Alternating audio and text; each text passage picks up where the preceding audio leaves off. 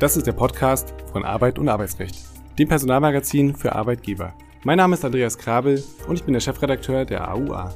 In der Reihe Kurz gefragt sprechen wir regelmäßig mit Dr. Jan Tibor Lellay. Er ist Fachanwalt für Arbeitsrecht und Partner bei Buse in Frankfurt. Bleiben Sie auch während der Autofahrt informiert. Podcast einschalten und trotzdem die Augen auf die Straße gerichtet. AUA Podcast auf Spotify und Apple Podcasts abonnieren. Herzlich willkommen, lieber Dr. Lellay, zu einer neuen Folge Kurz gefragt. Heute sprechen wir über die Frauenquote. Bereits im Jahr ja, 2022 haben wir an dieser Stelle die Frage gestellt, kommt die verbindliche Geschlechterquote? Damals ging es um eine verbindliche Quote für Leistungspositionen in börsennotierten Unternehmen, die bereits 2012 von der EU-Kommission vorgeschlagen wurde. Was hat sich eigentlich seitdem getan? Lieber Dr. Lellay, welches Ziel wurde ganz konkret damals formuliert? Es ging, ähm, ja schon seit Jahren und Jahrzehnten, letztendlich immer um das eine und gleiche Ziel.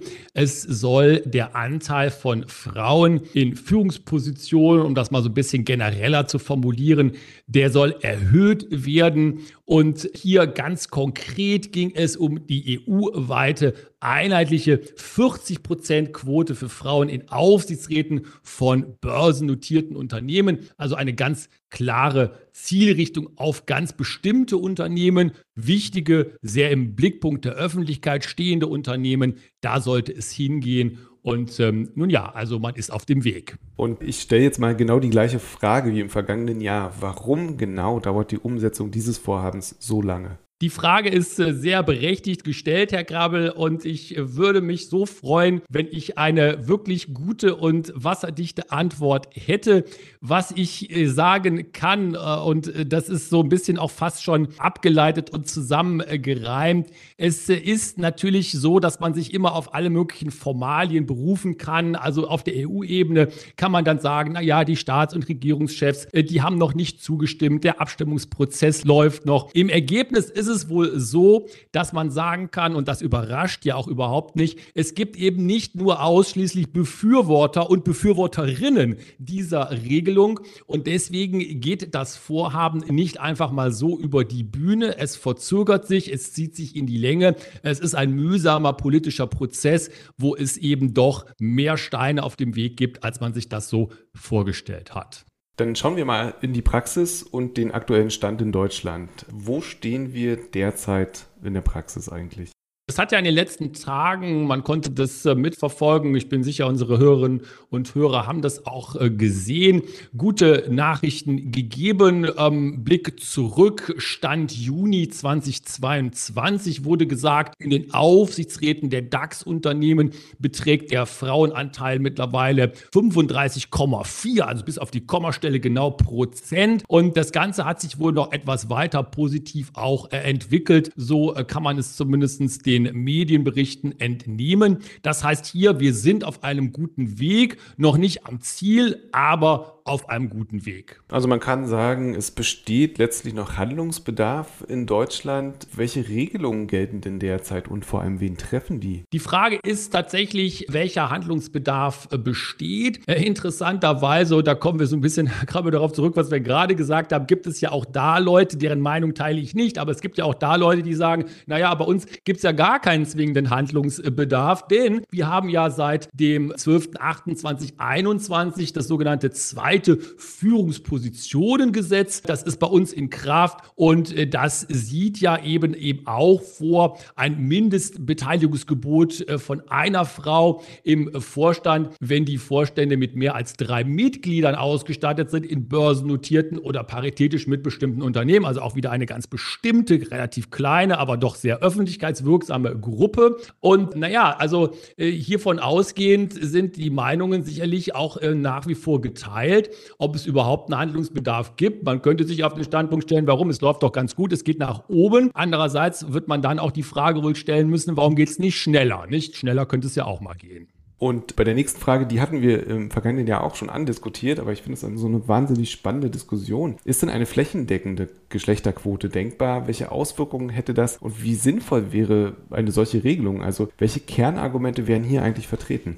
Ich bin mir selber gar nicht darüber im Klaren, welche Meinung ich hier haben äh, soll. Ich bin ein sehr starker Befürworter von wesentlich stärkerer Beteiligung von Frauen an Führungspositionen. Die Befürworter einer Quote, so wird das ja auch manchmal fast schon ein bisschen ähm, despektierlich äh, genannt, die begründen das damit, dass es eben eine niedrige Repräsentanz von Frauen äh, gibt in diesen Führungspositionen oder Führungsämtern. Und das ist äh, aus diesem Blickwinkel Blickwinkel heraus gesehen die Folge einer geschlechtsbezogenen Diskriminierung, die durch die Quote dann gemildert oder aufgehoben würde. Und die Gegenposition, die sagt ja dann, naja, also das ist letztendlich eine dann umgekehrt wirkende Diskriminierung, nämlich eine Diskriminierung von Männern möglicherweise und die vor allen Dingen dann natürlich in den Bereichen, wenn ein angestrebter Frauenanteil höher lege, also eine Quote höher lege als der Frauenanteil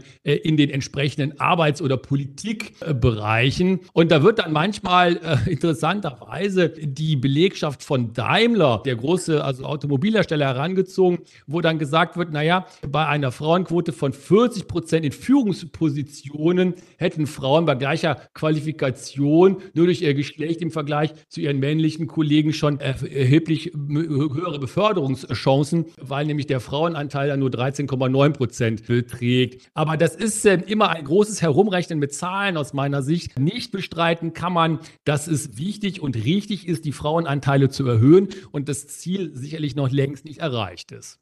Und dann gibt es ja durchaus schon andere Bereiche, wo gesetzliche Verpflichtungen bestehen. Können Sie da Beispiele nennen, wo die verpflichtende paritätische Besetzung von Gremien vorgeschrieben ist? Interessanterweise sind das häufig Bereiche, die entweder direkt im politischen Raum sich befinden oder doch zumindest eine stärkere Nähe zur Politik manchmal haben, als es die Wirtschaft hat. Also ein Beispiel aus der Politik ist ja das Land Baden-Württemberg, wo es zum Beispiel üblich ist, bei den Landeslisten der Parteien für die Wahlen da eine gleiche bzw. paritätische Verteilung zu ähm, gewährleisten bzw. vorzunehmen vorzunehmen, also nach den Geschlechtern. Und ähm, es gibt aber auch andere Bereiche, also zum Beispiel im universitären Bereich, äh, da ist ja dann manchmal von der Drittelparität oder der Viertelparität die Rede, äh, auch äh, natürlich auf die Geschlechter bezogen. Also es gibt eine ganze Menge von ähm, Lebensbereichen, wo das schon eine Rolle spielt.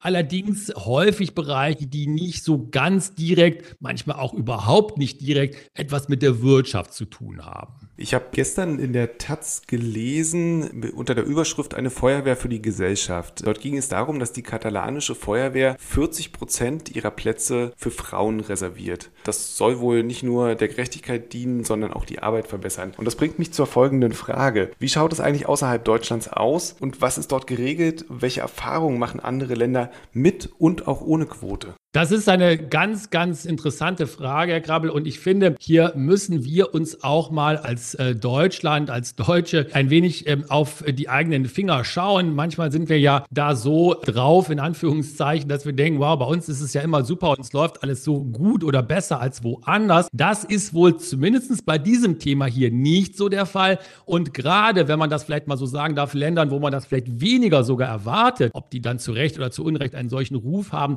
ist es eben anders. Wenn man nämlich zum Beispiel mal schaut nach Italien, da gibt es schon seit dem Jahr 2012 ein Gesetz, was sich mit börsennotierten oder öffentlichen Unternehmen befasst und sagt, eine Frauenquote von 20 Prozent und ab 2015 sogar von 30 Prozent in den Aufsichtsräten soll durchgesetzt werden. Und dann andere Länder wie Norwegen, auch seit dem Jahr 2003 schon Frauenquoten 40 Prozent Sitz in den Verwaltungsräten der börsennotierten Unternehmen oder Dänemark auch seit dem Jahr 2000 ein Gesetz, wo staatliche Mehrheitsbeteiligungen, also Firmen mit staatlicher Mehrheitsbeteiligung, eine ausgeglichene Geschlechterrepräsentanz gewährleisten äh, müssen. Und auch weiter, Belgien, Frankreich, Spanien und Slowenien, das hat sie auch gerade hier auch schon genannt, gibt es ähnliche äh, Gesetze mit Quoten 50 Prozent oder sogar nur 40 oder 50 Prozent. Also überall sieht man das und Deutschland ist da sicherlich nicht Vorreiter einer positiven Entwicklung. Wir hinken vielleicht sogar ein bisschen hinterher. Und jetzt könnte man ja auf die Idee kommen, als Arbeitgeber vielleicht ein bisschen vorzupreschen,